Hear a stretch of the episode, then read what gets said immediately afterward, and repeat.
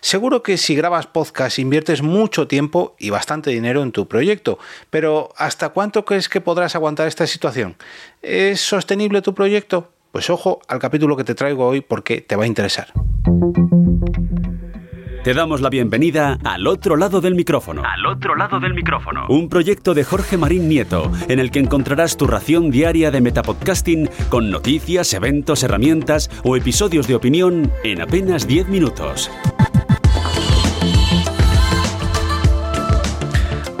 Mi nombre es Jorge Marín y te doy la bienvenida al otro lado del micrófono después de un par de días de descanso. Ya sabéis que el 1 de mayo fue el Día del Trabajador, festivo en toda España, y el 2 de mayo eh, fue festivo solamente en la Comunidad de Madrid, pero ¿qué queréis que os diga? Me hacía falta un poquito de descanso y, he decidido parar, porque además todo está calculado para cerrar la temporada en el capítulo 800 y tengo ahí todo previsto, todos los días clave, pero bueno, no es el tema de hoy. Hoy quería hablaros de una charla que tuve a finales del pasado mes de marzo, donde tuve el placer de participar en una ponencia sobre sostenibilidad en los proyectos de podcast en la primera edición de este año de PodTalks, el evento organizado por Nación Podcast que se celebró como ya digo, a finales de marzo en Casa El Terrat. Concretamente fue el 31 de marzo, donde tuve el placer de participar, ya digo, en esta charla y sobre todo de disfrutar del evento. ¿Gracias a quién? Bueno, pues gracias a muchos de vosotros, muchos de vosotros que sois los que apoyáis este proyecto de podcast y que me permitís que este, tanto este podcast como la propia productora EOB, pues sean sostenibles, sean proyectos que poco a poco van creciendo y que me permiten asistir a estos eventos y apuntarme a cualquier sarao que se precie relacionado con el podcasting. Hoy quiero dar las gracias a dos cofiteros que son suscriptores de mi coffee y ellos son David Bernat del podcast Game Melch y Alan de El Chipquiátrico. Como ya digo, ellos dos son suscriptores habituales que mes tras mes ponen su granito de arena, no, de café virtual y me ayudan a hacer este proyecto sostenible. Si tú también quieres unirte a David y a Alan, puedes hacerlo entrando en jorgemarinieto.com barra café. Como decía, el pasado 31 de marzo tuve el placer de eh, ser invitado a una de las ponencias que eh, tuvo lugar en la primera edición de PodTalks 2023 en Casa Terrat, en pleno centro de Barcelona. Y en la tercera charla de la mañana em, asistí junto a Megan Davis de la plataforma Acast o Acast, como la conocemos aquí en España, y junto a Sergio Barreda de Keeper Experience y moderada por Sune, como no podía ser menos, pues eh, cada uno de nosotros dimos una opinión, un, aspecto diferente, una mirada distinta del hecho de hacer un proyecto de podcast sostenible. Y creo, ahora os voy a adelantar un poquito la charla porque ahora a continuación os la pondré, creo que cada uno de nosotros pudimos aportar una visión muy pero que muy diferente porque venimos de mundos muy muy diferentes, abordamos el podcasting de maneras muy pero que muy diferentes y sobre todo abordamos el negocio del podcasting o, hacer negocio de los podcasts de tres maneras muy pero que muy diferentes. Como decía, Megan Davis viene de la plataforma de alojamiento de podcast Acast, la cual cobra lógicamente por, eh, los servicios que prestan los podcasters a través de publicidad eh, programática. Eh, y bueno, parte de más servicios. Sergio Barreda de Keeper Experience, que es una agencia de representantes de artistas e influencers, los cuales utilizan el podcast para ofrecer aún más su catálogo de, de servicios publicitarios para las distintas marcas y ahí es donde entran los podcasts y todo lo que se puede sacar a través de los podcasts y no hablo de, dinero, que también, sino de derivados, véase clips para TikTok, campañas para redes sociales, bueno, en fin, todo lo que engloba pues a una agencia de representantes, ¿no? Y mi humilde caso, que, oye, mm, claro, frente a estos dos titanes, frente a EICAS y Keeper Experience, pues EOB Productora literalmente acaba de nacer, es un, proyecto bastante pequeñito, pero que si lo comparamos con la gran mayoría de podcasters que se perdón, de podcasts que se hacen eh, diariamente en España, tengo no la suerte, sino el privilegio y, y la gran fortuna de tener mucho de vuestro apoyo y que me hayáis impulsado a formar mi propia productora de podcast y a dedicarme a ello profesionalmente. Entonces, claro, que mi sueldo dependa de los propios podcasts que yo realizo o de los que ayudo a producir y de todo lo relacionado con, con mi podcasting en general, claro, a mí me llena de orgullo, pero reconozco que es el camino, lo primero, más humilde de la mesa o de la mesa redonda o de la, de la tertulia. Y luego lo segundo, digamos, lo más nativo, podcastilmente hablando. Quiero decir, yo soy un podcaster que empecé hace 10 años y 5 meses a grabar, que poco a poco pues he ido introduciendo diferentes factores y poco a poco me he ido profesionalizando más hasta directamente dar el salto para eh, vivir de ello. Pero claro, eh, frente a una agencia de representantes y frente a una plataforma de alojamiento de podcast, pues una productora de podcast que tiene apenas eh, tres meses de vida, pese a que yo lleve grabando 10 años, pues lógicamente me veo como, como una hormiguita frente a un elefante o frente a dos elefantes. Pero bueno, oye, yo creo que me defendí bastante bien, supe dar diferentes opiniones y diferentes aspectos eh, que bien también estaban relacionados con las plataformas de podcast y con las agencias de representantes o con los podcasters que vienen del mundo artístico y utilizan el podcast para bueno, pues como una, una vía más de monetización y supe aportar mi experiencia que yo creo que también es valiosa porque muchos de nosotros ni venimos del ámbito de, del desarrollo web o del marketing digital enfocado a las plataformas de podcast ni del mundo artístico o del mundo influencer donde sí que pueden estar los representados de Sergio Barrera. Yo, ya digo, soy un podcaster que me he hecho a mí mismo, pese a que esto suene muy una frase muy hecha, pero que poco a poco y sobre todo gracias a vosotros, pues he sabido encontrar mi camino y ojalá este camino sea, pero que muy, eh, muy, pero que muy largo. Sin más dilación, os dejo íntegramente con la charla, ya digo, celebrada el día 31 de marzo en Casa Terrat, en la primera edición de PodTools 2023. Y desde aquí agradecer a Sune por su invitación, ya no tanto a mí, que también, sino a la propia EOB productora para que se colara un poquito en esta primera edición de, este año de PodTools. Eh, bueno, en un mundo en el que, y se ha visto las charlas de antes, todos queremos monetizar, todos queremos vivir de nuestro podcast que sea sostenible, conseguir rentas, pues ¿no? tenemos una gran pregunta que es cómo hacer que esto sea sostenible. Vamos a hablar de algunos ejemplos de cosas que tratan los, invitados de hoy. Voy a empezar por Megan. Megan Davis, eh, de la plataforma Acast. Acast nace en España, Acast. nace en Suecia en el 2014 y en 2017 eh, empezáis a meter la publicidad programática. Mucha gente ahora mismo no sabe muy bien qué estoy hablando, así que vamos a empezar. Cuéntanos qué es la publicidad programática y cuéntanos cómo ha sido el crecimiento de Acast, Acast. Qué pregunta para comenzar. ¿Qué es la problemática? Pues una cosa importante para comenzar es que en Acast lanzamos con la inserción dinámica de, los anuncios en podcast, que es hoy en día algo que es el estándar en, en, en todas las plataformas de podcasting. Y pues para nosotros, para, para todo el mundo, de hecho, la, la programática es, es solamente una manera de comprar. Entonces tenemos algunas vías para, para, comprar y para ganarse tu, tu vida en, en, podcasting. Tenemos los anuncios, los anuncios uh, que, que son compra indirecta y compra programática. No cambia nada de, del lado de podcaster. Es una manera de comprar para los, las agencias, para, para las marcas y um, también los patrocinios. Y todo que, que hacemos en ECAST um, está hecho en, um, con una inserción dinámica. pero muy concretamente, la, la, programática es solamente una manera de comprar los anuncios, los anuncios pre, preproducidos por, por las marcas. Y creo que la programática es algo un poco mal entendido, en, no solamente en, en España, pero en todo el mundo. Y pues hemos hecho um, un estudio hace algunos meses y mismo en los Estados Unidos, um, 39% de los profesionales que, que, trabajan en el marketing, uh, solamente 39%, 100% puede explicar exactamente lo que, lo que es la programática.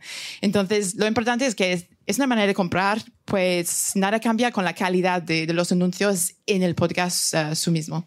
Espero que era una buena Bueno, y si no, luego hacen tantas preguntas y te vuelven a insistir. Sergio, en un mundo donde lo viral es lo que la gente busca eh, y tenemos personalidades que no están directamente relacionadas con medios que se han hecho su se han hecho a ellos mismos como la pelea de Roque que son los influencers a través de sus redes sociales se han hecho sus comunidades pues veis una oportunidad y con Keeper Experience eh, hacéis como representantes de estos influencers para conseguir contenidos relacionados o sea con, que una marca os compre un contenido porque está ese, ese influencer sobre todo. Y de ahí añadís, que esto es lo que ya soy súper fan vuestro, eh, añadís el tema podcast. O sea, introducís a los influencers y le decís a las marcas, mmm, tenemos influencers, pero también hacemos podcast. Entonces, cuéntanos cómo funciona todo este proceso de Keeper Experience con los podcasts, las marcas, los influencers, qué piden, qué hacen, qué necesitáis. Bueno, pues eh, yo hace seis años monto, monto la agencia y, y, esta agencia ha ido como, hemos ido dando por el camino y hemos ido cambiando cosas, mejorando cosas. Hace dos años abrimos agencia de actores y presentadores. Hemos ido como ampliando servicios porque creíamos que tenía sentido con, con lo que hacíamos, ¿no? Nosotros hace dos años, yo llevo seis años representando a Carolina Iglesias, que seguro que muchos de vosotros la conocéis por Estirando Chicle. Eh, hace dos años vivimos Estirando Chicle y, y, y lo vivimos pasar eh, sin, sin, entender nada en, en, todo lo que pasó en el año pasado y el anterior. Y, y aunque yo personalmente no he estado al 100% en, en lo que es el, el, la producción y el, y el, formato en sí, eh, pues al ser pues, repre de Carol, de Enar, que también está en el programa, pues hemos aprendido mucho por el camino, ¿no? Hemos, bueno, hemos hecho un Within, eh, hemos ganado ondas, hemos eh, sido portada de Forbes, hemos hecho una gira, han hecho muchas, bueno, digo hemos porque me parece en parte, pero han hecho muchísimas cosas, ¿no? Y ahí dije, bueno, eh, aquí hay mucho que aprender, ¿no? Y entonces de repente me pongo a ver eh, mi, mi, mi, pool de representados y digo, joder, es que Alberti y Fizpi tienen un podcast. Ángela y Albanta hace tres años que tenemos un podcast que hace dos que vendimos a Podimo. Eh, Kiko, Kikillo tiene un podcast. Chuso quería hacer un podcast. Y dije, joder, es que la mitad de mis representados tienen podcast. Y, y, claro, hasta ahí no estábamos capitalizando los podcasts. Era como algo que hacían eh, en añadido a, a, lo que era su fuente de ingresos principal, que era pues, sus redes sociales, ¿no? Entonces dijimos, oye, pues que a lo mejor tiene sentido entrar aquí, ¿no? En, en, en decirle a las marcas, oye, es que aparte de venderte una publi en Instagram, una publi en TikTok, una publi en YouTube, también tenemos un podcast. ¿Y ahora mismo entran más por ahí, por el tema podcast que por hacer un stories? Eh, yo creo que cuando tú contratas a un talento que tiene un podcast, eh, muchas de las marcas hacen un global, ¿no? Hacen una inserción dentro del podcast, más eh, un contenido en redes sociales, más incluso. Claro, hemos visto como que hay muchas más formas de capitalizarlo. Yo también es verdad que, que solo represento a, a, podcast lo primero de entretenimiento, porque creo que es lo que nos define como agencia, eh, conversacionales y con un talento con seguidores detrás, ¿no? ¿Y, ¿Y, por qué lo hago así? No, no porque no me gustan otros podcasts, yo consumo muchísimos podcasts, ¿no? Pero, pero a nivel de marketing, para mí lo fácil de capitalizar un podcast es cuando tiene esos, esos tres temas. Y sobre todo que tenga vídeo. ¿Por qué? Porque yo no vendo programática. Yo no vendo cuñas. Yo vendo branded content. Claro. Entonces, cuando yo le cuento a una marca todo lo que se puede hacer eh, con un formato de podcast que además está protagonizado por dos influencers, presentados por influencers, las marcas Claro, o sea, aquí bien teníamos el tema video podcast eh, como punto primordial. Eh, diríamos que actualmente existe para la publicidad, para que sea más visible, para poder llevar una camiseta o tener ahí una bebida. Bueno, total, porque y además no solo en, en las plataformas habituales de vídeo como YouTube, ¿no? O sea, para mí que Spotify ha entrado en vídeo, que Podimo haya introducido en vídeo, es por algo. O sea, obviamente las marcas quieren tener la posibilidad de estar en audio, pero también estar en vídeo. Y es verdad que lo decía antes Alberto, que, el hecho de hacer un, un vídeo pues tiene un extra coste de producción bastante grande y, evidentemente estos tres costes se están aplicando y, los productos son más caros que hace unos años. O sea, yo no puedo, no puedo, hacer, no puedo producir un podcast por 300 euros en vídeo. O sea, es que es, inviable, ¿no? Si tienes que hacer una calidad eh, mínima pero es verdad que, que, bueno, que estamos viendo diferentes modelos eh, desde donde hacer que ellos ganen dinero, ¿no? no solo con la publi, porque también eh, aquí vamos a más allá, hemos aprendido pues eso, el hecho de hacer, pues poder hacer merchandising, poder hacer contenido premium, poder hacer una gira de teatros, poder hacer el espectáculo en un centro comercial, en un McDonald's. O sea, o sea, ya un, que- un influencer cuando se mete en un video podcast, vamos a llamarla así directamente, eh, está- puede, puede ser que esté pensando como, bueno, este es el principio, pero puedo terminar en teatro, incluso puedo ser presentador de tele gracias a este podcast. yo creo que a día de hoy, o sea, hay formatos que en sí son 100% sostenibles a nivel publicitario, como es el caso del chicle, por ejemplo, a día de hoy ya, eh, o, o el caso de Chuso Llana, que, pues, que es un, un- un, eh, poco se habla, que es un podcast que desde el principio hemos apostado por una producción de calidad porque sabíamos que se iba a vender muy bien a las marcas, ¿no? Y hay otros podcasts que a lo mejor no son tan sostenibles a nivel de publi, como puede ser Reyes del Palique, por ejemplo, que a pesar de que se está ganando dinero, no se gana el dinero como para vivir solo de esto, pero sí que el formato hace que salga mucho más trabajo por otros lados. Entonces, como es una vía a otras muchas cosas que capitalizamos por otro lado. Luego volvemos, pero quiero la pregunta de, ¿y si no somos influencers, qué pasa? Venga. Exacto, Jorge. bueno, Jorge eh, lleva también más años en el podcast que más de 10 años, actualmente en la productora EOB. Especialmente te he invitado hoy porque eh, tú estás trabajando mucho el tema del crowdfunding. En tu podcast particular, personal, que se llama Al otro lado del micrófono, todos los días de lunes a viernes, eh, estás trabajando con Coffee a través de pedir coffee a la gente y tu comunidad te está dando coffee, estás consiguiendo pequeños objetivos y hay un evento que se llama Pod Nights Madrid que has resucitado gracias a, hacer un, un crowdfunding a través de Berkami, lo has conseguido y eso te ha llevado una financiación anual para hacer el evento durante todo el año. Entonces, cuéntanos un poco, este, son dos tipos de crowdfunding distintos. Bueno, el, Coffee, pese a que digamos que se sirve para apoyar un podcast diario sobre podcasting, es un- una pescadilla que se muerde la cola, en realidad es para apoyarme a mí. Y, y sí que es verdad que he conseguido pequeños, grandes objetivos, pero lo que ha conseguido es apoyarme a mí para acabar dejando mi trabajo y, y crear una productora de podcast. Que es como, eh, un momento, un momento, yo te pago a ti un café y has conseguido dejar tu trabajo, sí, y ganar más que, que mi trabajo anterior. O sea, pero claro, esto es lo que decías tú. Llevo 700, 800 episodios todos los días, todos los días, lunes a viernes, lunes a viernes. Lo que he conseguido es una gran comunidad que yo creo que es lo mejor que tiene el podcasting. Y precisamente esa comunidad me ha apoyado tanto en el evento Pod Night como en otros eventos con otros crowdfunding. Em, pero lo que he hecho ha sido hacer un, un- no un podcast sostenible, que también, sino hacer un podcaster sostenible, hacer que, que yo mismo pueda vivir de lo que a mí me gusta, ¿no? Que es hacer podcast para mí o hacer podcast para los demás o crear eventos de podcast o que eh, eventos se transformen en podcast, que suena parecido, pero no lo es. Pero lo importante que tiene el formato podcast para mí, o al menos para mi manera de hacer podcast, es la comunidad que hay detrás. Que por un lado puede que sean oyentes de tu podcast, pero puede ser que no. Tú y yo nos conocemos desde hace muchos tiempo, pero mucho tiempo. Y nos escuchamos, pero no todos los episodios. Sin embargo, compartimos comunidad. Yo conozco a todo el equipo de Podtalks porque conozco, he trabajado con ellos, pero eh, ha sido gracias a venir un año aquí, otro año a otro evento aquí, eh, a toda la comunidad que engloba a mis proyectos y que al fin y al cabo cuando hago un proyecto como Pod Night, oye, que Jorge va a volver a hacer Pod Night. Toma, allá que voy. Tú con tu productora, o yo mejor dicho, soy competencia tuya y estoy aquí, pero estoy aquí porque compartimos mm, eh, comunidades o compartimos objetivos, pero no somos una competencia como tal. Del día de mañana puede ser que hagamos una coproducción juntos. Bueno, como veis, son tres casos distintos. Tenemos alguien que, no es influencer, pero a lo largo del tiempo ha conseguido una pequeña comunidad que ha ido creciendo y esto la ha hecho crecer. Tenemos representación de influencers que a priori nos parece muy sencillo también, ¿no? Es como tener influencers, ya, ya tienen el trabajo medio hecho.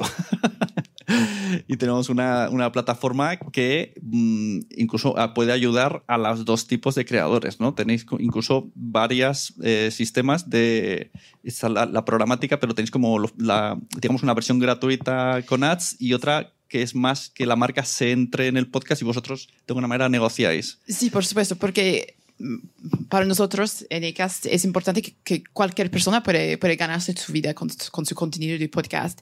Y pues vemos también, estoy de acuerdo que con los influencers hay una tendencia de las marcas a hacer algo más que, que, que solo el podcast. Entonces ahora en España, por ejemplo, trabajamos, um, tenemos Cristina Mitre en, en nuestra plataforma y um, es, es una voz muy conocida, entonces podemos hacer los proyectos muy interesantes con branded content y todo. Y esto es muy interesante, pero creo que para, para la mayoría de los podcasts que, que comienzan, um, si los planes que tenemos, tenemos mismo las, um, incluso en, en, el plan gratis también, la potencial de monetizar um, a partir de, de cero escuchas. Evidentemente depende del tamaño de podcast, cuánto va, va a ganar, pero um, es importante tener un, algo para hacer sostenible para todo, todos los tamaños de, de podcaster. Uh -huh. No le vamos a dejar que no dé cifras, ¿verdad? ¿Cuánto puede ganar alguien que tenga 500 descargas al mes? Depende, pero lo, lo, que es importante es la inserción dinámica, pues podemos decir que, que, que viene que viene el plan gratis y um, accionar la, los anuncios uh, dinámicos, uh, no solo los, los anuncios programáticos, pero los anuncios directos también, y pues puede ganar a partir de algunas escuchas. Después de esto, para los patrocinios, um, viene más interesante para, para las marcas a partir de, puede ser 10.000 escuchas por semana. Depende el, el tema también de, de Esto las marcas lo tratan eh, en, el, en, ese mercado que habrá de marcas poniendo dinero para tener anuncios. Eh, se llama CPM, que es coste por mil. Uh -huh. ¿Cuánto es el coste por mil que se baraja? Uh, depende también del targeting. Entonces, algo importante es, uh, creo que es la evolución de, de targeting y de med, med, medición. no es mi lengua. eh, vale, eh, pues um, sí, este, este depende. Entonces, como puede decir que comenzamos con un CPM de um, 12 a 15 euros para un anuncio muy simple, sin targeting. Después, si, tenemos una marca que, quiere hacer un targeting en una categoría específica, es un poquito más elevado. Uh, tenemos también ahora en, um, en un targeting conversacional. Y esta es una tecnología que, hemos lanzado el año pasado que, puede detectar uh, las frases en los episodios. Entonces es una transcripción que puede detectar exactamente lo que, lo que dice. Y tenemos un targeting más granular, es todavía contextual, pero algo más, más claro, granular para las marcas. El, el otro este día tiene... que estábamos hablando, claro, me contaban, por ejemplo, si tienes un podcast de superhéroes, como lo que tengo yo con Wichito, y si hablamos mucho de que somos padres, mm. aunque el podcast vaya de superhéroes, si estamos todo el día hablando de que somos padres, en el fondo sí podríamos tener anunciantes relacionados con padres y niños. Sí. Y con esto tienes más oportunidades como, como podcaster, porque pues sí, sí, si tienes un podcast de comedia, pero hablas de ser padre, tenéis todas las oportunidades también de, de las marcas que quieren hablar con los padres. Entonces es algo um, interesante para los podcasters, también para las marcas, porque uh -huh. es algo más granular. Por Esto cuando me lo dijiste, entonces entendí, ah, por eso ahora todo el mundo se empeña en la transcripción, porque no llegaba a entender porque ahora todas las plataformas esta semana, todas te ofrecen la transcripción y decía, pero ¿por qué? ¿Qué quieren? Que metamos todo el tocho de conversación en un WordPress ahí, haga super scroll. Y al final es para que las marcas con palabras clave sepan exactamente lo que estamos diciendo. Así que esto me entero esta semana. Nosotros el CPM lo vendemos a más o menos unos 50 euros. Muy bien. Para que sepas Hola, bien eh. cómo está eh, es que yo creo trabajando que es en, la, ¿no? en, la, en la publi, sobre todo porque al final no, no es una programática, es lo que te digo. Claro, o sea, al final claro, requiere eh, un thinking del creador, eh, cómo voy a introducir la marca. Eh, sobre todo, y también eh, al ser creadores que ya tienen pues un nombre, una audiencia, no, no, hacemos cualquier marca. Si la marca no quiere estar integrada dentro de una sección concreta, que es la que ellos creen que más encaja esa marca, o sea, nosotros no. Eh, si la marca quiere la, el, dentro del primer minuto la, la, la, publi, seguramente no lo hagamos con, con, ninguno de los podcasts, porque no creemos que, que tenga sentido hacerlo así, ¿no? Eh, pero bueno, por eso el CPM en este caso, pues, evidentemente tiene que ser más alto, porque hay un, un claro. trabajo detrás del, del, creador muy grande. Claro, y esto tengo una duda. Si, una, si tú le dices, este podcast tiene 10.000 oyentes, con un CPM de 50, y se calcula sobre el, la estadística anterior, o, o, luego veremos a final de mes y si hemos tenido 100.000 mm. ves pedido un, un, préstamo. A ver, la, eh, la, nosotros lo que calculamos es el, la audiencia media por episodio, eh, que es lo que solemos vender, ¿no? Es decir, eh, si un podcast tiene de media 40.000 visitas, pues lo que vendemos es eh, 40.000 como, como dato de escuchas medias. No vendemos escuchas mensuales, no vendemos escuchas semanales. ¿Por qué? Porque cuando una marca entra en un capítulo concreto, quiere saber los datos de cuántos le van a escuchar, ¿no? Mm. Entonces siempre trabajamos con unas medias que después, evidentemente, hay veces que se cumplen, hay veces que no. Y, y bueno, pues ahí también depende de tu contrato con la marca, ¿no? Hay marcas que sí que te piden que hagas un, un extra si, si no llegas a las estadísticas. También te digo, que yo siempre digo lo mismo, en plan, siempre piden cuando no llegas, pero, Pero cuando, cuando te- sobran, cuando se te claro. viraliza el episodio no te pagan más. Eso, exacto. Entonces, mm, yo siempre me digo, cuando me pedís que si no llegan al episodio tal, también quiero un extra por si se viraliza el episodio. Claro. Porque te estoy dando más publicidad de la que tú estás pagando. Claro, claro. Entonces, creo que hay que esta llegar a acuerdos pregunta. con Sí, las sí, que si las marcas es a precio cerrado o luego hay que rendir cuentas de verdad. Eh, Yo Jorge, te hablo por coste por mí, porque por mil no. por mí, coste por mí. ¿Es posible, o sea, se puede compatibilizar publicidad programática, eh, crowdfunding, eh, branded, todo en un mismo podcast, en una misma temporada? ¿Se puede meter todo esto?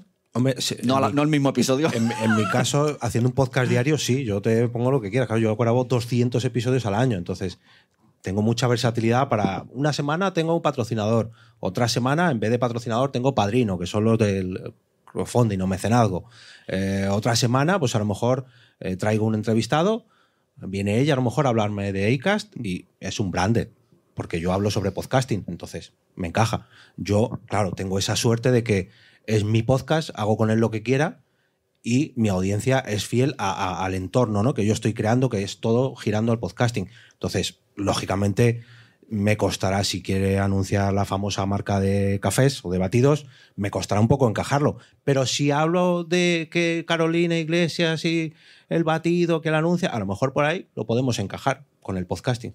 Por poderse se puede hacer. Ahora lo tienes que saber encajar. Y no es lo mismo saberlo encajar en al otro lado del micrófono que en estirando el chicle. Entonces, Claro. por poderse se puede. Esa es una de las grandes ventajas que tenemos todavía en el podcasting, que tenemos mucha libertad, sobre todo si eres un creador independiente. Y que por ahora los oyentes no se quejan, nos dejan experimentar. Sí se quejan, pero lógicamente pues, tienes que saber cuándo escuchar, cuándo no y hasta dónde dejarles entrar. También digo que he, visto- he escuchado podcasts de marketing que los primeros 10 minutos es todo el rato hablar de marcas. La audiencia también es muy pureta en ese sentido, me refiero.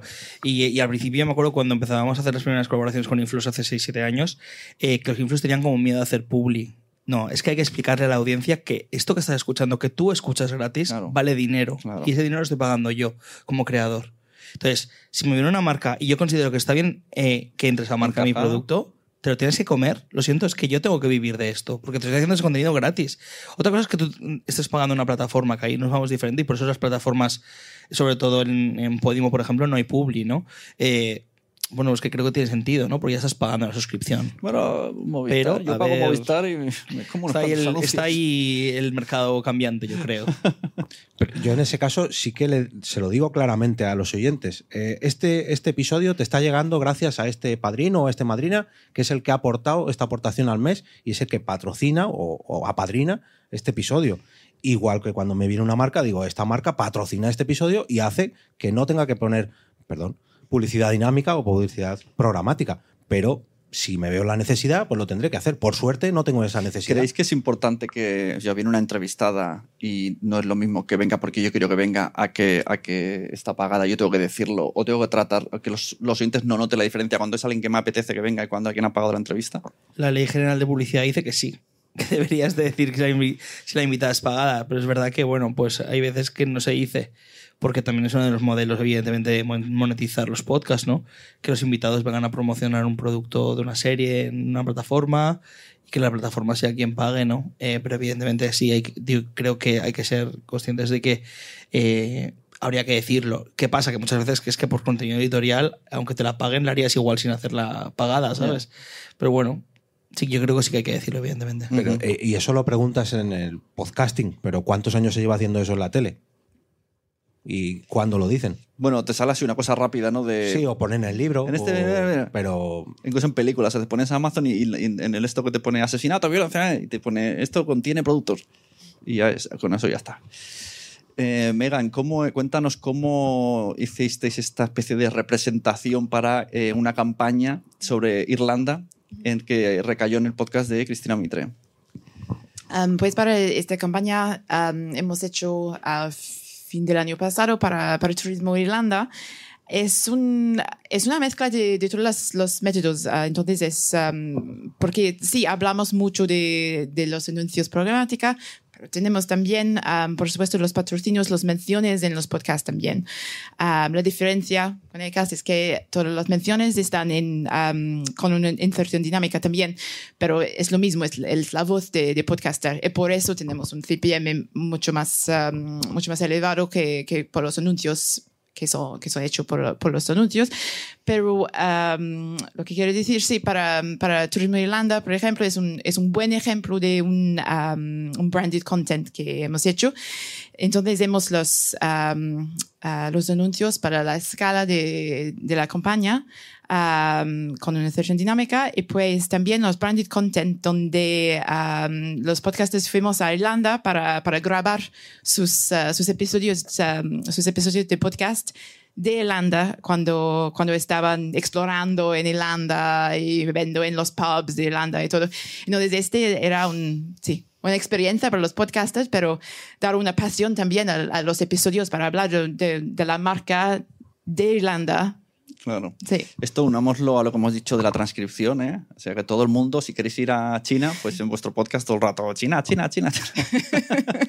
para que la transcripción os, os detecte y acabe una, una publicidad. Eh, ¿Alguien tiene alguna pregunta sobre monetización antes de continuar? Ir pensándolas, porque seguro que te- si me- no me digas que no tenéis. Pongo menos cinco, antes de que sean menos pero 5, claro, tenéis tiempo ahora. También en Acast eh, tenéis la opción de mm, como no sé cómo decirlo como si fuera una especie de Patreon no como de bueno incluso hay una vinculación con Patreon para tener contenido premium Ujú. eh, Acast Plus Sí.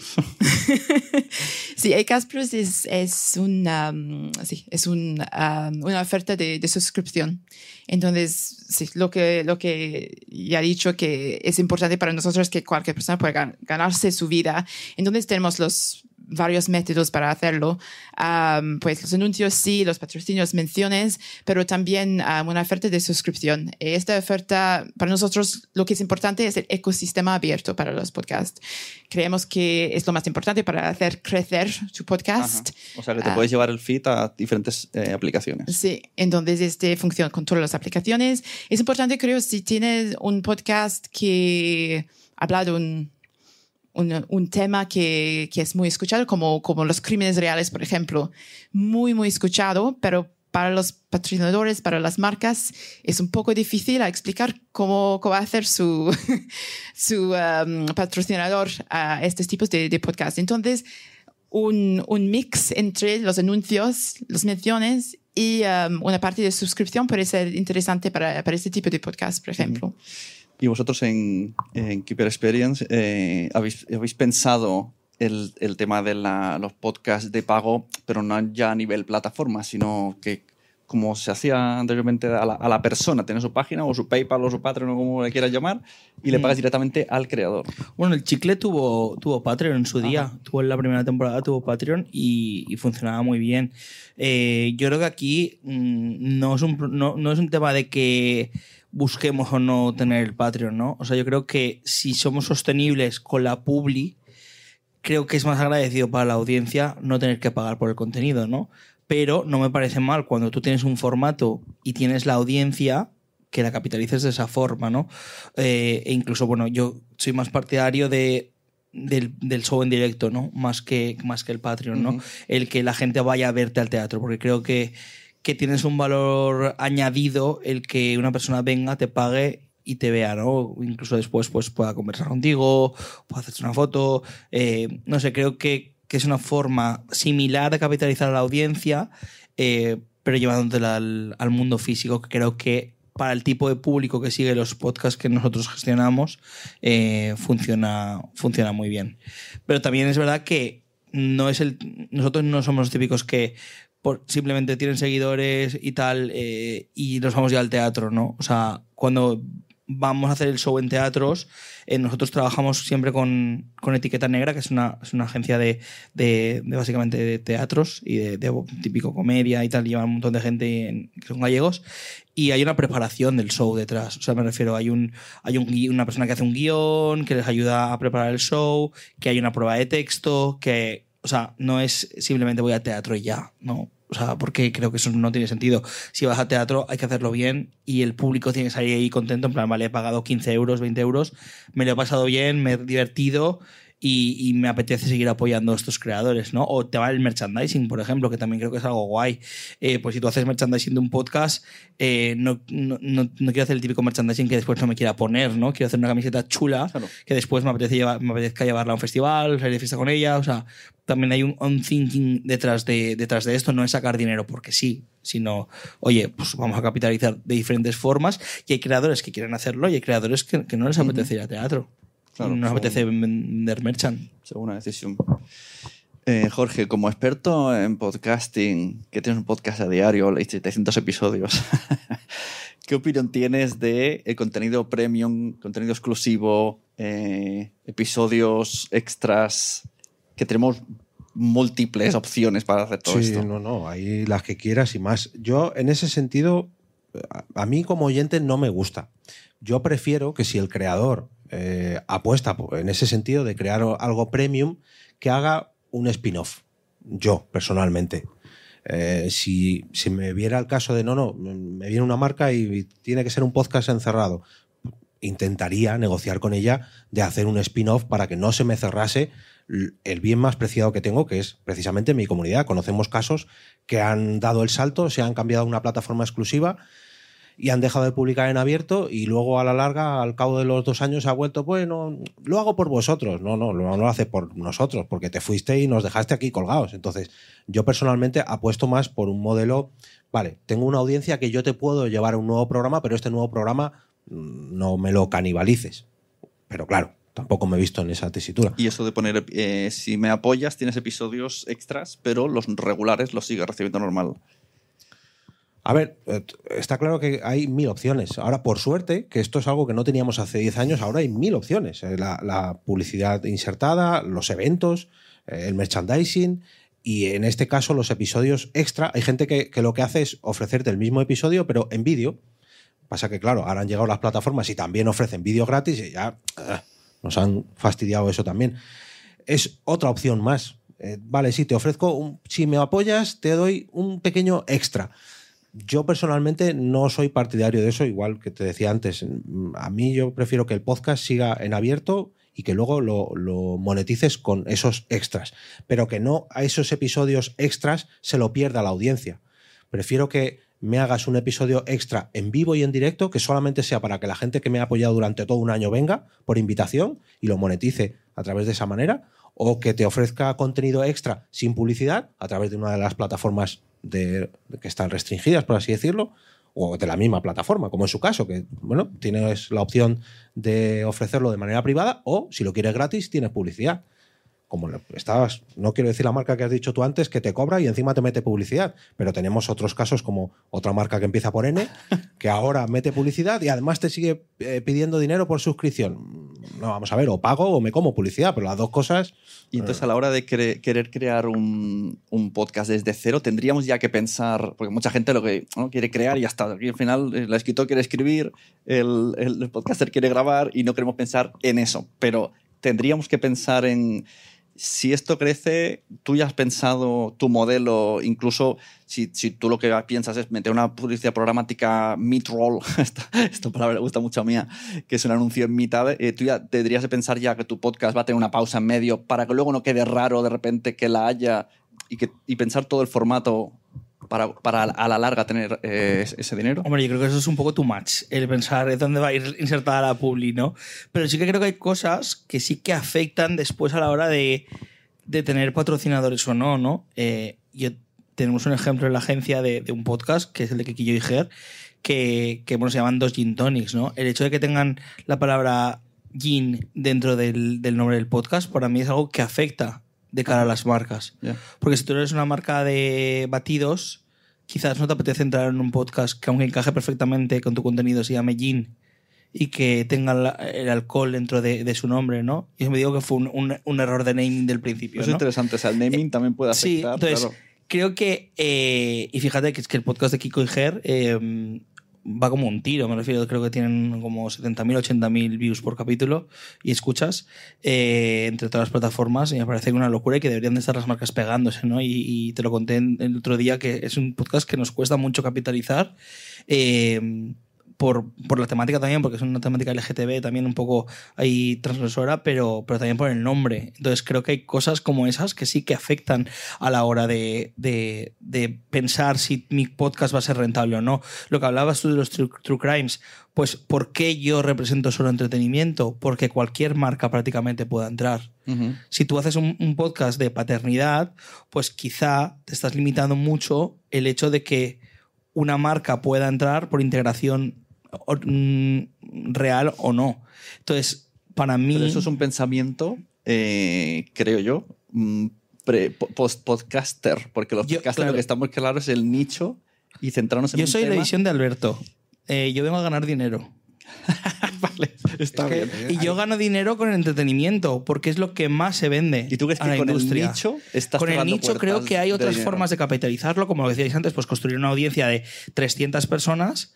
Eh, pues lo que decía Yolanda Ramos en Paquita, si hay 200 personas que te siguen, esas 200 personas le dicen que se tiren y te, se tiran, pues genial, porque esas 200 personas son súper eh, fieles a ti, ¿no? Entonces, si tú tienes un, podcast de True, True Crime y consigas que esas 300 personas que te, que te escuchan te paguen 10 euros o 20 euros al mes, pues seguramente vas a poder eh, vivir de esto, o 5 euros al mes, me da igual. Pero si tú realmente quieres vivir de la publi, de hacer bolos, de hacer tal, tienes que hacer una visión de lo que es el mainstream. Y lo que es O el sea, mainstream el es lo que mundo funciona. influencer y el mundo nicho, digamos que no, no, no, no suelen coincidir mucho. No, no relativamente. Es que de- de- decías tú, bueno, voy a pensar para meter publicidad si hago un, una- un espacio en el medio. No, vamos a ver, si tú lo que quieres es ganar dinero, tienes que planificar mil cosas, no solamente una pequeña, una pequeña un pequeño espacio publicitario, pero es que a lo mejor ni siquiera tienes que hacer un podcast, tienes que pensar en otra cosa. O si haces un podcast, pensar en grabarlo en vídeo, pensar en hacer un evento, pensar en la publicidad, pensar en el merchandising, pensar en todo, porque tu objetivo no es hacer un podcast, es ganar dinero. Que Y- utilices el podcast, bien, pero estás ganando dinero. Y después un melón importante para mí, que siempre digo, es el melón de TikTok. O sea, eh, yo tengo podcast que llamas en la agencia, como en el caso de Quiere ser mi amigo, ¿no? que yo creo que su caso de éxito recae en TikTok 100%. Yo lo El producto, es, el producto es buenísimo. Es un producto que, que es verdad que tampoco había como un formato de dos chavales jóvenes que ya, eran como más conocidos, heterosexuales, que eso también eh, implica mucho de cara a las marcas, eh, porque es verdad que sigue como fomentando las marcas el público heterosexual frente al LGTB, eh, y esto pasa 100%, veo campañas todos los días. Pero su caso en concreto es que yo creo que su éxito recae en TikTok. Y el de muchos podcasts de la juventud actual recae en TikTok. Y, por eso yo siempre fomento el, el formato vídeo, porque creo que no, no es el hecho tanto de que tú puedas eh, que la gente escuche el, el podcast en vídeo o no, sino que tú con el vídeo puedes llevártelo a otras plataformas como puede ser TikTok, Instagram, que se te viralice el clip y que la gente llegue a, a tu programa. Y las marcas no te hacen esa trampa de no, no, yo pago por el podcast, pero si me sacas un corte en TikTok que se haga súper viral de un millón de views, también está bien. Eh, claro, ahí depende, O porque si, está- si es product placement, claro, evidentemente tú en, en un product placement de me invento Kaiku, porque es el que estamos hablando de todo el rato, ¿no? Al final, evidentemente, si tú tienes un Kaiku, todo el programa en el, en el clip va a salir en todos los clips de redes sociales. Entonces, tú no puedes pagar solo por un eh, por las escuchas del capítulo, ¿no? Tienes que pagar por las escuchas del capítulo y todo lo que supone tener tu producto en un programa como ese, ¿no? Que va a salir en tropecientos clips de Instagram, tropecientos clips de, de TikTok, que seguramente se va a viralizar y por tanto es un valor añadido para tu marca y por tanto vale más dinero Claro. que el hecho de que no tengas un product placement. Aquí unimos la- un poco lo de la charla de antes, no estáis como monetizando la transmedia que puede generar ciertas personalidades. Claro, y si incluso si tú quieres que el, tu contenido, o sea, pues por ejemplo, hemos hecho eh, con Quiere ser mi amigo un caso con una publi con Dr. Smile, ¿no? Que es la marca esta de ortodoncia, ¿no? Pues claro, aquí hemos hecho contenidos diferentes para el podcast que para las redes sociales del propio podcast. ¿Por qué? Ahí, perdón. Porque entendíamos que lo que estábamos haciendo dentro del podcast funcionaba dentro del universo podcast, pero no iba a funcionar bien en redes. Entonces lo que hicimos fue proponerles crear contenidos concretos para las redes, porque sabíamos que si subíamos el clip que habíamos hecho dentro del podcast a Instagram o a TikTok, no se iba a viralizar. Entonces, al final, yo creo que eso los creadores y nosotros como agencia lo sabemos ver muy bien, ¿no? No, no, no por el hecho de que sea más trabajo eh, no lo voy a hacer, ¿no? Es que yo lo que quiero al final quiero es que la marca quede contenta, que la marca tenga las views eh, eh, que quiere y que todo el contenido transmedia, que es que nace en el podcast, pero que al final va a otras plataformas, eh, sea lo más exitoso posible para la marca. Vamos a ir terminando la parte de la mañana y pues, buscando preguntas. Mira, por aquí hay una pregunta. Ana, ¿dónde estás? Por aquí. La tiene Ana eh, ¿Dónde, Marta, dónde? G, Marta G. Navarro. ¿A dónde está Marta? Aquí. Anda, madre. Que se me ha ido al otro lado. Espérate. Sí, porque luego quedan cinco minutos y todos corriendo, ¿no? Hace la hora que quedan 20. Martita. Pues muchas gracias lo primero, porque nos estáis dando trucos, yo estoy tomando nota para forrarme. Y lo segundo, me ha vuelto muy loca esto de la, la agencia Etiqueta Negra, que es una agencia de teatros, y que te hacen el guion, te hacen, lo repasan contigo, te hacen todo. Es decir, tú tienes un podcast y te lo convierten en un espectáculo, o el podcaster forma parte del proceso de creación de ese, de ese espectáculo. Te lo digo porque eh, estoy de acuerdo con vosotros. Eh, Momento Spam, 21 de abril, Artistic Metropole, el desguace en directo en Pod Nights. Eso te iba a decir. Que no lo has dicho tú, tío. Ya, Está un poco feo. Estaba, estaba esperando que la tenemos pelota de 30 Sune, entradas pero- por vender. Sí. Bueno, pues eso. Y, y creo que sí, que es una de las nuevas vías que funciona muy bien, ¿no? Pero, pero tengo esa duda, ¿no? ¿Cómo hacéis? ¿Qué, hace la agencia esta Claro, etiqueta o sea, negra? no- Si o sea, te la hacen todo incluido. Etiqueta Negra al final es eh, una agencia de bolos de toda la vida, como el que hacía conciertos eh, y organizaba giras de músicos, pues ellos lo que hacen es organizar giras de cómicos, llevan representación de cómicos en exclusiva, llevan, pues eh, tienen como giras de teatro en, en Galicia, pero también tienen un montón de contactos aquí en Barcelona, en Madrid, ta. Al final lo que hacen es como tener contacto con lo que son los teatros, con, toda la parte de logística pura y dura, ¿vale? Pero sí que es verdad que ellos al final entienden de lo que es la comedia y entienden lo que es eh, eh, el espectáculo. Entonces, sí que es verdad que ponen mucho peso en el que haya un buen contenido dentro de- del espectáculo. Entonces, si te hace falta, evidentemente, ellos cuentan con guionistas que te ayudan a crear el proceso. Todo esto tiene que salir del creador, porque al final el creador es el que conoce su público, el que conoce lo que va a funcionar. Pero sí que es verdad que al final eh, después en un escenario no todo funciona, ¿no? Entonces hay que ver un poco hacia dónde llegar. Tú, puedes hacer un podcast, ahí hay gente que le puede funcionar muy bien hacer un podcast en directo y que la gente salga contenta y hay gente que se le queda corto esto, ¿no? Entonces pues tienes que meter unos gags o tienes que meter una introducción de alguna forma o tienes que meter eh, música, no sé, o sea, ir viendo un poco cómo el espectáculo puede tener una forma bastante buena, sobre todo porque al final lo que te hace una agencia de espectáculos es que el espectáculo tenga valor por sí mismo que se pueda separar totalmente del podcast. Aunque la, la primera eh, nazca del podcast, que después una persona que no haya visto el podcast nunca pueda ir al espectáculo y pasárselo bien.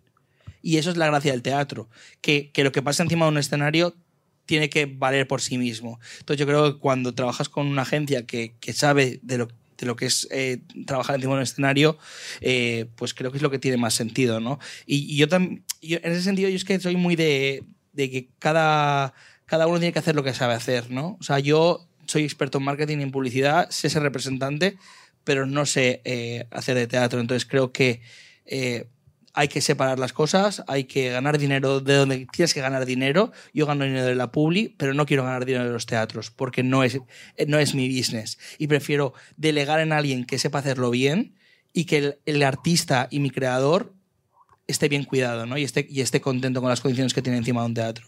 Entonces creo que, que es lo que hay que hacer.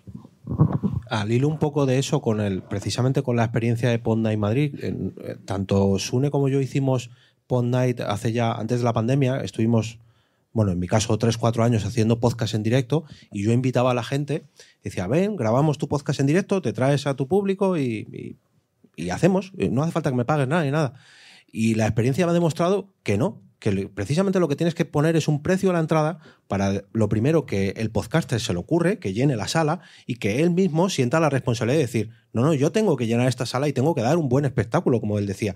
No es lo mismo grabar un podcast con público que grabar un podcast en mi casa o grabar un podcast en vídeo por Twitch. No, no, no. Grabar un, un podcast en vivo tiene que ser una experiencia más. Tiene que ser un buen cierre de temporada, un buen inicio de temporada o una gira que dure todo el año. Pero te lo tienes que trabajar y tiene que ser un extra más a tu podcast. Y que la gente que venga, todos los que, si estuviéramos aquí grabando un podcast en directo, que todos los que estáis aquí os suscribáis y me escuchéis la semana que viene a través de vuestros auriculares. Y si me voy a una ciudad, que la gente de esa ciudad vaya a mi espectáculo. Eso hace 10 años era impensable, pero hoy en día es una realidad y lo tenemos todas las semanas. Todas las semanas es increíble que el podcasting esté donde esté, llenando el Within Center, por ejemplo. O sea, es Bueno, y el caso increíble. Wizzing, además, que fue un espectáculo creado por y para el Wizzing. O sea, es que lo- no sé si alguno estuvieses allí, pero o sea, solo el escenario. O sea, es que se hizo, se hubo una inversión por parte del, del equipo. eh, hubo una alfombra roja mm, con un equipo de prensa que había detrás, con medios de comunicación. eh, había un preso con Rigoberta Bandini. Habían eh, un equipo de 20 personas bailando durante el show. Claro, tú no puedes hacer un Within Center en un podcast de dos personas Eso es. y no, y no, y no invertir dinero en lo que es la producción.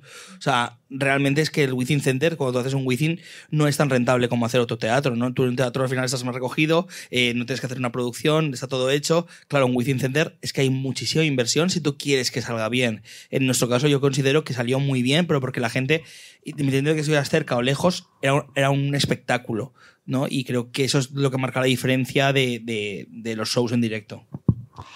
Bueno, lo que está claro que para tener, para que sea rentable, para monetizar, necesitamos audiencia. Tanto si viene por parte de influencer o por parte de comunidad. Entonces, eh, no sé si eh, Nakas te- se te ocurre cómo podemos hacer para que todo el mundo está pensando siempre cómo crecer mi comunidad, cómo crecer mi audiencia, qué podemos hacer, porque al final el CPM funciona por, por número de escuchas.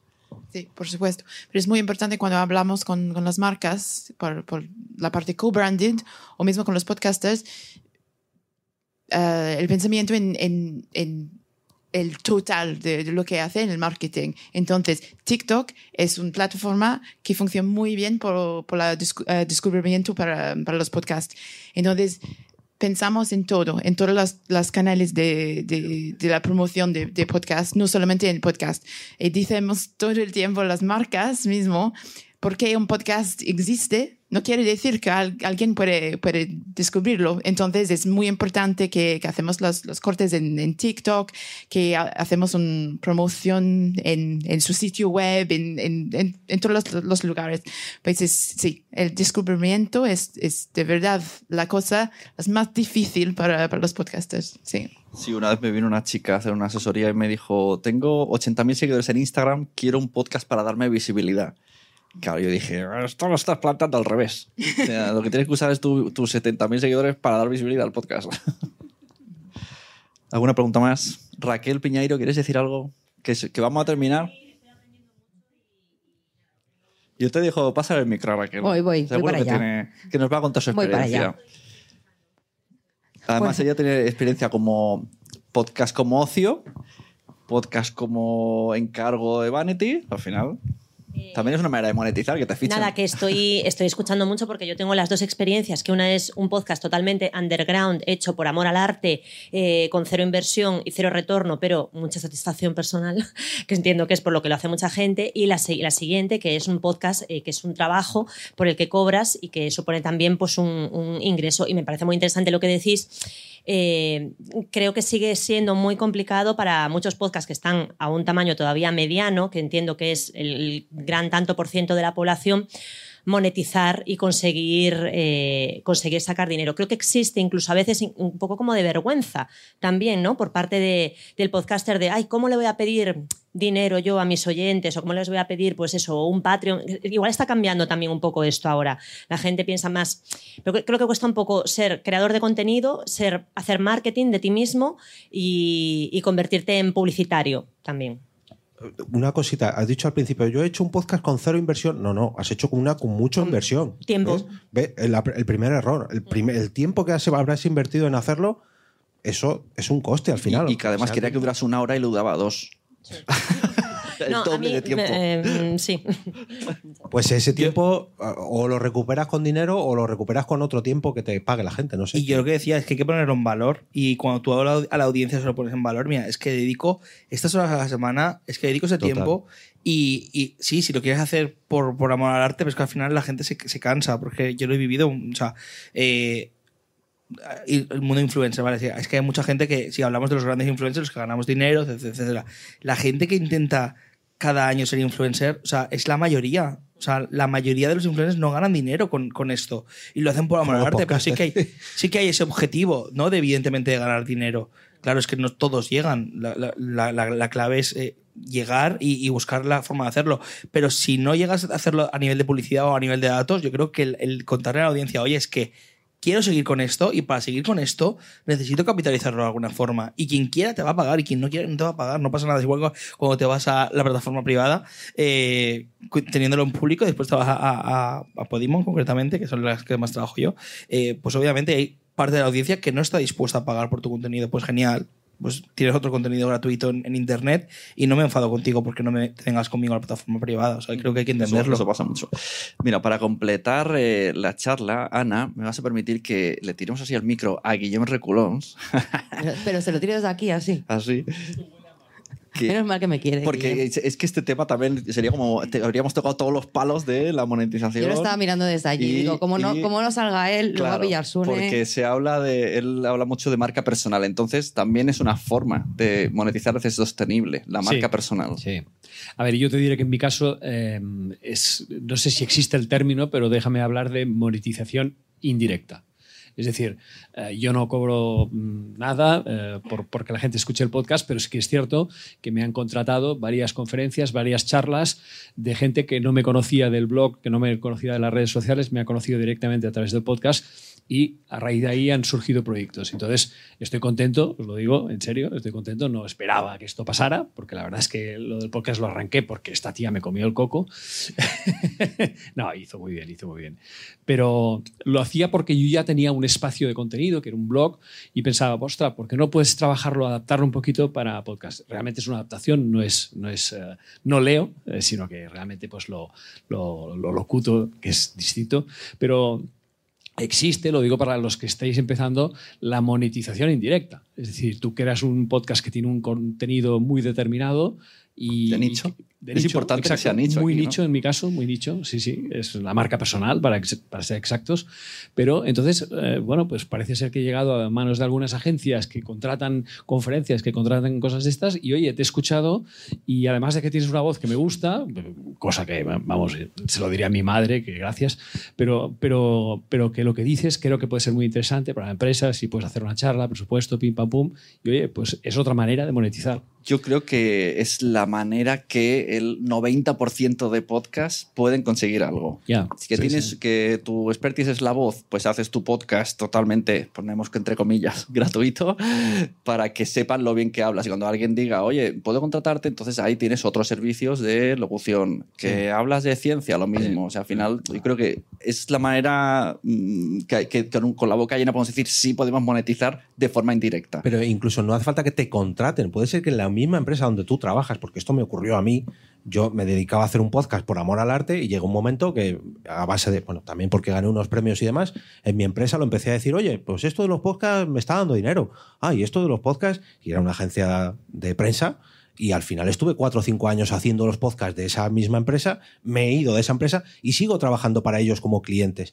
Eh, si vosotros tenéis un podcast que se relaciona aunque sea de refilón, con la temática de la empresa donde trabajáis, o comentarlo, comentarlo con vuestros compañeros, con vuestros jefes. Quizás podáis meter. Claro, luego llegará un día como que eso es lo que te pasa a ti, ¿no? Que alguien dijo, ¿podríamos hacer podcast en esta empresa? Ah, pues podríamos, podríamos. Y alguien dijo, eh, hay uno ya que trabaja aquí que hace podcast. Y, entonces 16 se convirtió en el editor de podcast porque a, a compañeros suyos sabían que hacía eso. Y eso, eso, dentro del nicho que vosotros, si tenéis la suerte de trabajar en algo eh, que os gusta, que os apasione, y tenéis un podcast, proponédselo a vuestra empresa. No perdéis nada, pero tenéis un filón ahí, podéis ganar algo. mm, Vamos, luego ya habrá que negociar las condiciones, ¿no? Pero, pero poder adaptar eh, vuestro podcast o crear un nuevo podcast dentro de vuestra propia empresa, a mí personalmente fue una de las cosas que, que me cambió la vida. Y ahora ya he dejado la empresa, pero ya digo, sigo trabajando con ellos, con lo cual quiero pensar que están contentos. Por aquí tenéis más preguntas.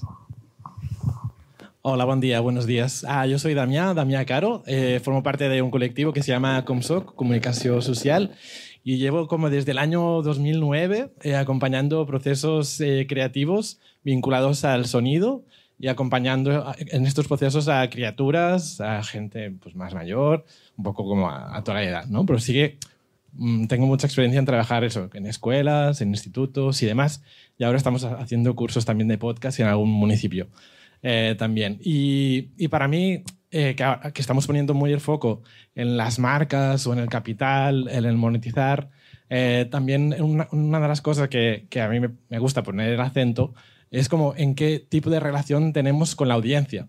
¿no?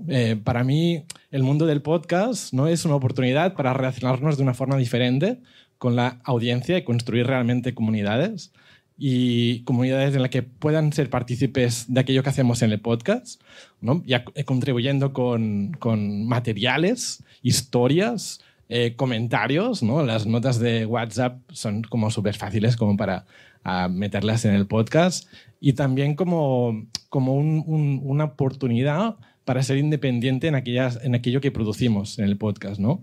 Y aquí me gustaría simplemente eh, compartir experiencias más locales como la de Javier Gallego con Carne Cruda, ¿no? una de las producciones que, es independiente, que formaba parte de una radio, pero lo echaron, después como que su audiencia se ha convertido en comunidad.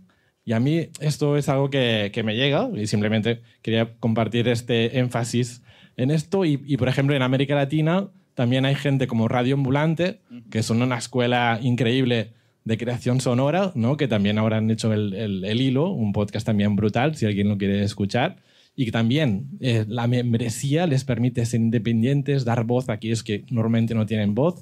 Y sí que tienen algunos patrocinadores, pero eh, está muy, muy relacionado con los valores de esta propia productora, ¿no? Por ejemplo. Y bueno, sí, creo que para mí esta idea del podcast también está muy vinculada a la democratización de la comunicación y, la opción de relacionarnos de una forma diferente en que las marcas y las grandes empresas no tengan tanto papel como lo han tenido tan habitualmente en los medios de comunicación clásicos. ¿no? Y ahora está intentando un, un poco, como Andreu comentaba, ¿no? está un poco como descolocados de, bueno, estamos, tenemos que estar aquí en el mundo del podcast, no sabemos bien cómo, ¿no? pero que nosotros como productores igual también podemos buscar otros vínculos que nos permitan ser sostenibles. No, no digo de rehusar el apoyo de las marcas, pero también pensar en poner el énfasis con nuestra comunidad. ¿no? Y, y ahí lo dejaría ya. Gracias. Sí, es lo que hemos dicho. Al final, la comunidad. es que más que en esta charla lo han dicho en la anterior, como él decía, los valores que transmite un podcast también puede ser un motivo de venta para insertar publicidad. Pero tienes que hacerle ver a la marca cuáles son tus valores y que sobre todo la marca no te aleje de ellos. Pero vamos, las marcas que apuestan por eso son las que al final se quedan con el podcast y la gente lo asocia y, y se vende. No es que se venda. No sé qué pasa. Ah, ese es el de Nadie sabe nada, el chasquido. Es verdad, ha salido chasquido. Ha hecho grande de esto, ¿no? Nada, Decir que- también yo que, que es nuestro trabajo también en ECAST o en todas los, los, ah, las plataformas de alojamiento y ventas, hacer la educación en las marcas también, cómo ah, comunicar en los podcasts, porque es, es verdad que hace algunos años ahora que, la comerci- comercialización de podcast existe, pero hay muchísimas marcas en todos los países que, no comprenden cómo comunicar. Y lo que decimos todo el tiempo es que hay una relación entre el podcaster, entre los oyentes, entre la marca. Y la marca tiene que entender cómo comunicar para, para hablar con este oyentes, para, para tener la, la comunidad, porque es la comunidad que es importante al final. Es la comunidad que es importante para los podcasters, pero es la comunidad que quiere, que quiere hablar con, ah, para las marcas también.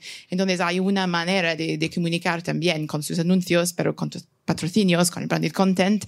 Y ah, como, como han, han dicho um, en, en la charla antes, poner un logo enorme en, en algo para decir que, que estamos un patrocinio no funciona porque no hay nadie que quiere, que quiere escuchar este podcast con un logo de marca.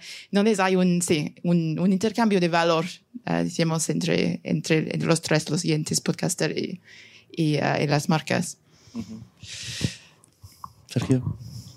No, sí, que bueno, que al final la gracia de esto es que cada uno entienda qué producto tiene en su mano. Y hay productos que pueden ser super mainstream y, poderlo capitalizar de muchas formas. Hay productos más pequeños que se pueden capitalizar. A mí lo de la in- in- indirecta me parece también algo súper interesante. Eh, todo aporta. En la carrera y, y muchas veces pues las cosas se hacen por marca personal o por, por otro tipo de cosas. Yo, por ejemplo, hice un libro hace un año con Planeta. Eh, no soy autor, se me refiero, soy autor, pero me refiero que no soy escritor, ¿no? O sea, un libro de marketing. Y mi foco era pues que ese libro aportara, pero también me aportara a mí en otros, en otros ámbitos, ¿no? Pues poder dar conferencias, Ujú. ta, ta, ta. Entonces, bueno, al final, pues el podcast pasa un poco eso, ¿no? Yo creo que también eh, los podcasts de nicho están genial, pero hay que ser conscientes de que muchas veces pues no te van a, a llegar a ser rico por publi, pero sí quizás puedes llegar a capitalizarlos de otra, de otra forma. Y esto lo digo mucho últimamente, que es yo creo que de las mejores cartas de presentación para uno mismo o para su empresa si es más autónomo, más que para una gran corporación, pero para expresar, mm, para, para llegar a los teléfonos móviles de todos los que estamos aquí, una de las mejores que tenemos, una de las mejores formas que tenemos es un podcast. Y si tenemos la suerte de que la gente nos da una oportunidad todas las semanas, todos los días o cada mes, vamos, serán nuestros clientes o nos contratarán o seguro, segurísimo, porque nos están dando una oportunidad ya. No es que te cojan una tarjeta como las que ha repartido una hace nada, es que te estás colando en su vida durante 10, 15, media hora todas las semanas. Bueno, eh, aprovecho para agradecer a las marcas que han apoyado este evento, Casa Terrat, Planeta de Libros, Acast, el Terrat, y gracias a ellos se ha hecho este evento sostenible, que también es una opción. Y bueno, hasta aquí cerramos la, la parte de la mañana. Los que hayáis, os habéis inscrito por la tarde, volvemos a las tres y media, abrimos y a las cuatro empieza. Hemos tenido a eh, Sergio Barreda, Megan Davis y Jorge Marín. Muchas gracias.